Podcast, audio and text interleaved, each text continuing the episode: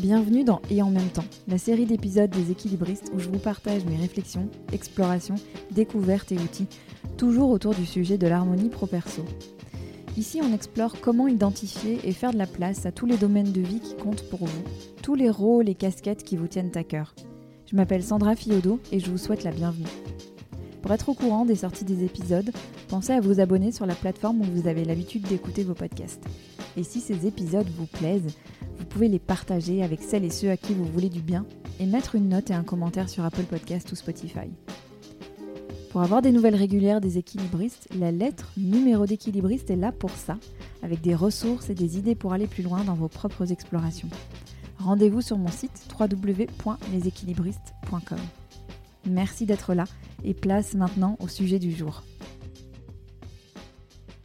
Salut mes équilibristes, comment ça va? J'espère que ce podcast vous trouve en forme. Je voulais vous remercier pour vos retours sur ces nouveaux épisodes et en même temps, euh, j'ai l'impression qu'ils vous aident, qu'ils vous plaisent, qu'ils vous font cogiter, tester des nouvelles choses, adopter des nouveaux réflexes. Dans le fond, c'est tout ce qui compte pour moi. C'est la raison pour laquelle je l'ai créé. Alors continuez à m'envoyer vos réactions, vos envies, les sujets qui vous turlupinent ou qui vous intéressent pour que je vous crée des épisodes en fonction. Alors il y a quelques temps, j'ai été invitée dans le très chouette podcast de Paco de Bonner qui s'appelle Investisseur 4.0 et je partageais l'idée que sur les questions d'équilibre des temps de vie, plus on sort du réflexe et plus on s'intéresse au pourquoi des choses et comment on pourrait les faire autrement, et mieux on se porte. Donc c'est le sujet du jour, euh, où je vous partage une réflexion qui est basée sur une Jean-Claude Vandamade, comme j'en fais souvent, c'est-à-dire euh, une expression en anglais, assez intraduisible sans faire une longue périphrase, mais qui donne une perspective très intéressante sur des espaces de liberté qu'on peut saisir. Alors j'arrête avec mon intro mystérieuse et on se plonge tout de suite dans le sujet du jour. Le point de départ, c'est la réflexion que m'a partagée il y a quelques années une coach américaine et qui m'est restée. Alors c'est à mon tour aujourd'hui de vous la transmettre. En anglais, il y a une expression qui est difficile à traduire très simplement en français, c'est ce, ce, mot to get to do something. Quand on dit I get to, il y a ce sens de j'ai l'opportunité de, j'ai la chance de. Euh, par exemple, today I get to meet my new colleague, or I get to go to dinner with my best friend, I get to try out my new running shoes, I get to sleep in. Donc, euh, j'ai la chance de rencontrer mon nouveau collègue, j'ai la chance d'aller dîner avec ma meilleure amie, j'ai la chance d'essayer mes nouvelles chaussures de course, j'ai la chance de faire la grasse matinée. Dans toutes ces situations, il y a l'idée de quelque chose d'enthousiasmant. Il y a aussi une idée de choix. Et c'est ça qu'on va explorer. Parce que dans nos vies d'équilibristes, il y a un tas de choses que l'on doit faire. On doit faire des lessives, on doit inscrire les enfants à l'école, on doit organiser les vacances, et notamment les gardes d'enfants pendant les périodes où les enfants sont en vacances, mais pas nous. On doit respecter ses deadlines au travail. En anglais, on dirait dans ces cas-là I have to. J'ai l'obligation de. Vous voyez la différence entre have to et get to? En français, pour faire simple, ce serait comme distinguer entre je dois et je peux, ou même j'ai la chance de. Pourquoi c'est intéressant tout ça? Pour plusieurs raisons. Premièrement, parce que dans toutes les choses que l'on doit faire, on oublie souvent le pourquoi. Pourquoi je dois faire des lessives? Pourquoi je dois respecter mes deadlines au travail? Parce que dans l'absolu, on ne doit rien, ou pas grand-chose en tout cas. C'est le sens qu'on met derrière ces je dois qui est intéressant.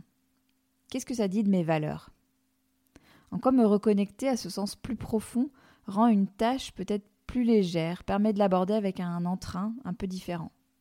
Je me souviens de mon invité Colline Vuillermé dans l'interview qui lui était consacrée, qui disait ne pas s'apesantir sur les questions de charge mentale. Colline est mère solo. La question de qui fait la lessive, qui fait le ménage, etc. ne se pose pas, c'est elle.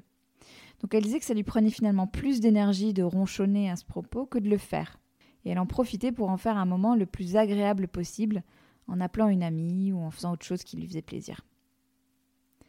La deuxième raison pour laquelle se demander si derrière ce je dois c'est un I get to ou si c'est un I have to, c'est que ça force à devenir très honnête sur le fait qu'il y a un choix derrière et à se demander quel est le moteur de ce choix, la motivation qui nous a poussé à le faire peut-être il y a longtemps.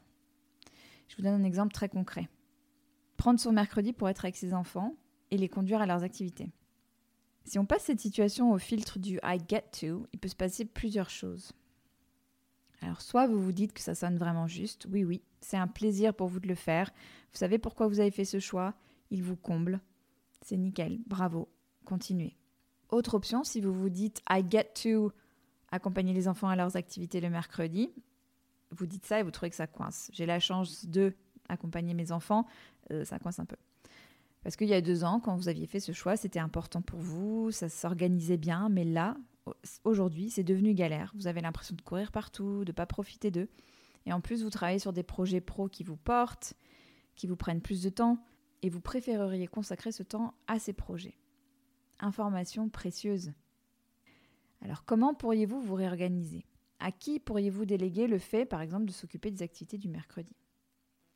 Troisième option, I get to m'occuper des enfants le mercredi. Vous trouvez que ça coince aussi, mais parce que ce choix, vous l'avez fait par culpabilité.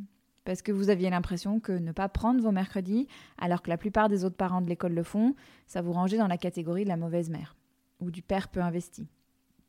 Information précieuse aussi. Parce qu'à ce moment-là, une question que vous pourriez vous poser, c'est comment je pourrais nourrir le lien avec mes enfants selon mes propres critères et d'une manière qui nous satisfasse nous.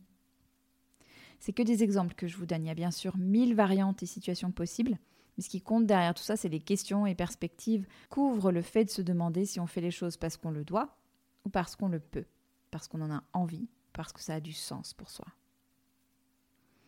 Le troisième intérêt de passer ces actions quotidiennes au filtre du je dois ou je peux découle des deux précédentes. Dans toute question, il y a un temps de suspension, qui est l'espace de liberté et de choix conscient. Comment ai-je envie de vivre? Qu'ai-je envie de transmettre? Qu'est-ce qui compte vraiment pour moi? C'est grisant et vertigineux.